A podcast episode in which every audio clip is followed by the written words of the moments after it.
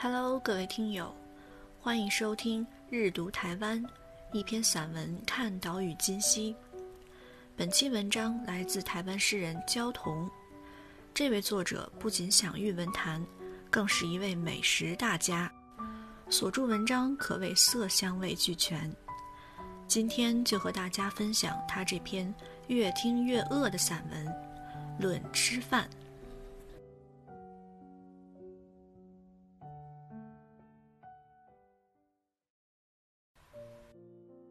一九九零年冬天，我在登湘西天子山途中遭遇了一场大风雪，可能是风雪实在太大了，使天色提早暗了下来，使陡峭的山路更迷茫。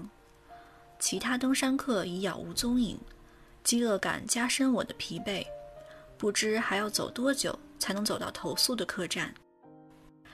天色全黑了，山上的客栈门口坐了一位约莫十二岁的小女孩。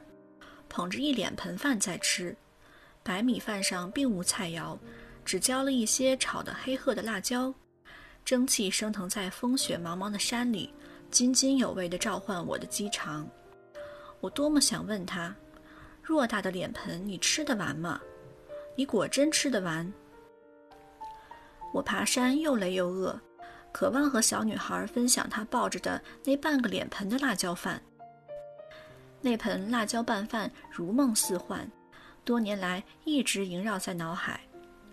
我是个大饭桶，饭量大，饭欲旺盛，每天从早餐开始就渴望吃饭。我明白这一张肚皮是为吃饭而存在的，这一张肚皮也是贪吃的报应。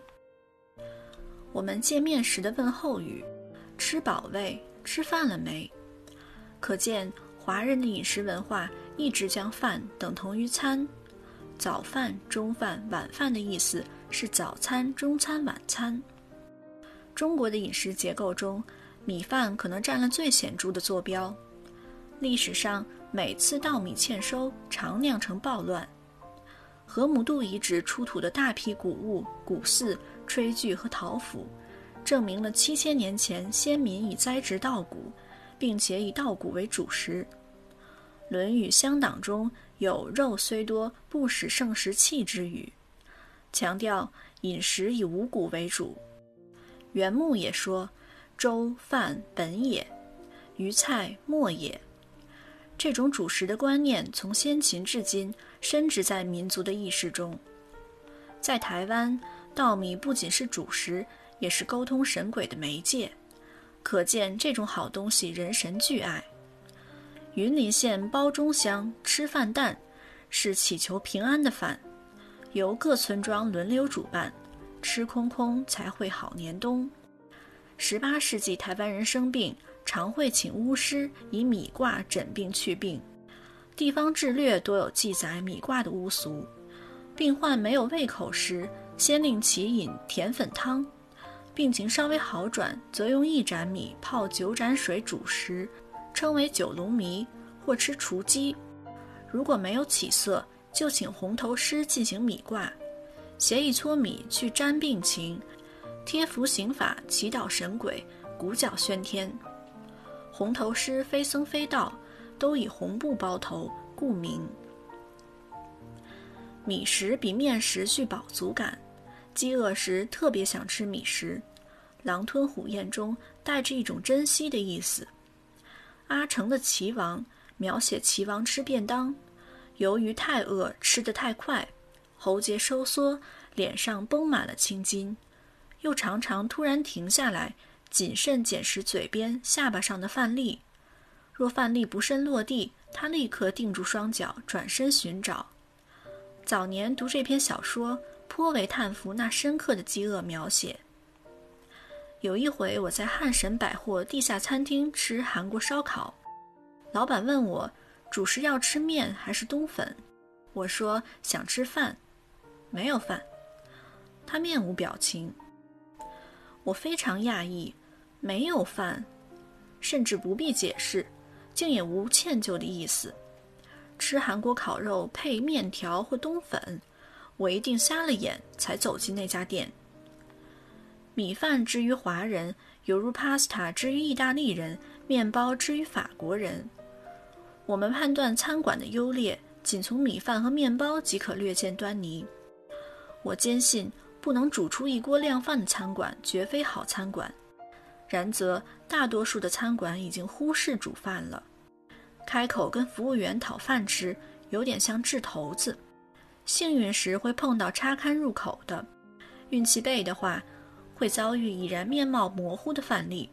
非但不忍多看一眼，也无心再吃菜肴。有天中午，带妻女去一家知名的日本料理店，我看到那碗白饭，即升起不祥的预感。吃了一口，果然饭粒黏糊糊的，有些则显得干冷。不仅饭煮坏了，显然还掺了隔夜饭。对待饭的态度如此恶劣，能做出好菜吗？接着端来的一盘烤肉，洋葱酱汁旁边紧邻着罐头玉米粒。豌豆苗、木须芽，千岛酱竟淋在洋葱汁上，看起来像巫婆的鼻涕。已经好几年了，我真希望有天终于能将那家店的记忆永远抹除，当它只是一场噩梦。未必大家都喜欢吃饭，有人只吃土豆泥，无法忍受米饭里面没有油、盐和奶油。日本小说家山本周五郎嗜肉。却非常厌恶米饭，竟说刚洗完澡、神清气爽的身体里，要是装满米饭，还一边打嗝，根本无法发挥我的创作精神。他甚至主张应该尽可能将稻米赶出这个国家。这个肥仔大概相信米饭令他变笨变衰弱，真是匪夷所思。然则日本人可能最擅长直道煮饭。他们长期研究种植和烹煮，认真计较稻米的产地、品种、收割、晒谷、水质，将它从食物层次提升到审美层次，饱含着文化的意涵。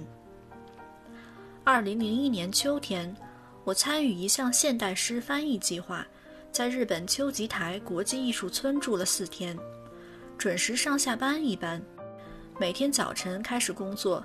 晚上才得休息。那里临近国家公园，环境十分优美，可惜一时无暇游走观赏。每天辛勤工作，最值得等待的事就是吃饭。无论中午或晚上，那锅饭总是蓬松清新、朴实而单纯地表现米饭之美。长久以来，我想念那锅白米饭，远胜于秋吉台的风景。煮一锅好饭的先决条件自然是选择好米。台湾最知名的当属池上米，池上米即池上乡所产的米。池上乡位于中央山脉、海岸山脉间新五吕溪的河谷冲积平原，土壤、气候、水质都适合培植良质米。日本殖民统治时期曾是进贡日本天皇的御用米。池上米在比赛中叠获冠军后，价格飙涨，跟茶叶比赛的冠军茶一样。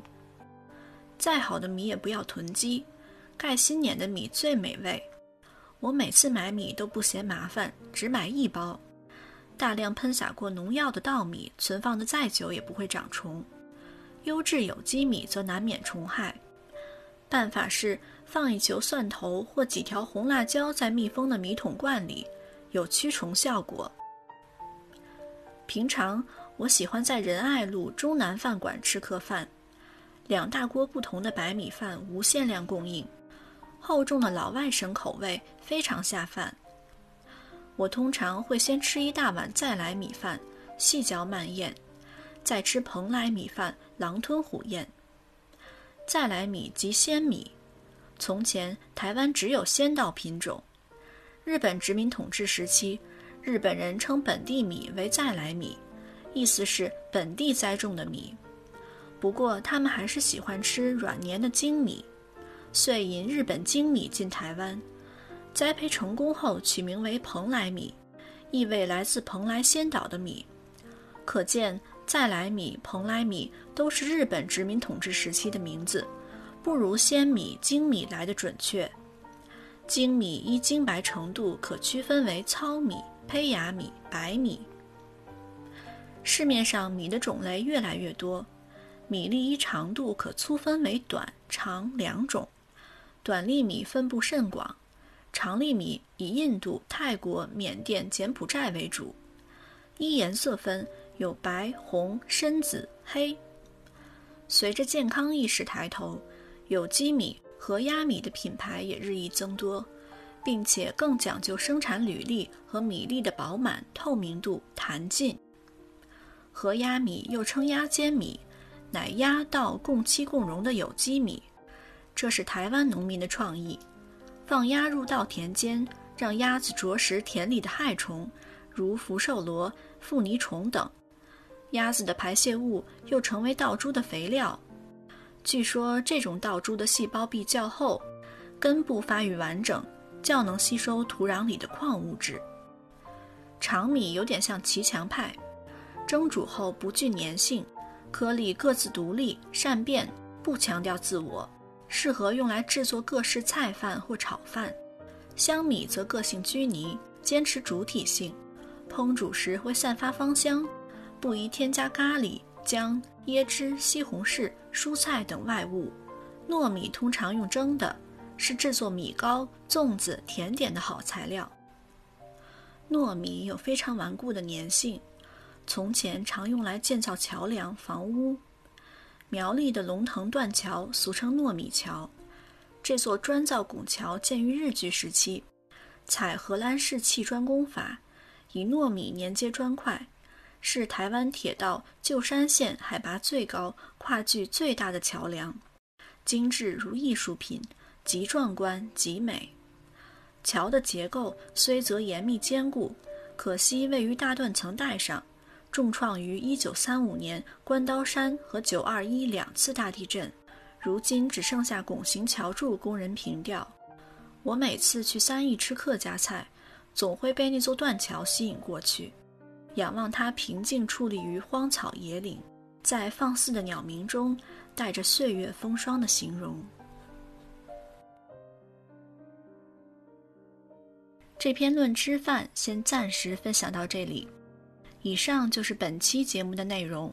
欢迎留言、吐槽、点赞和订阅，感谢您的聆听。日读台湾，各位听友，下期我还在这里等你们。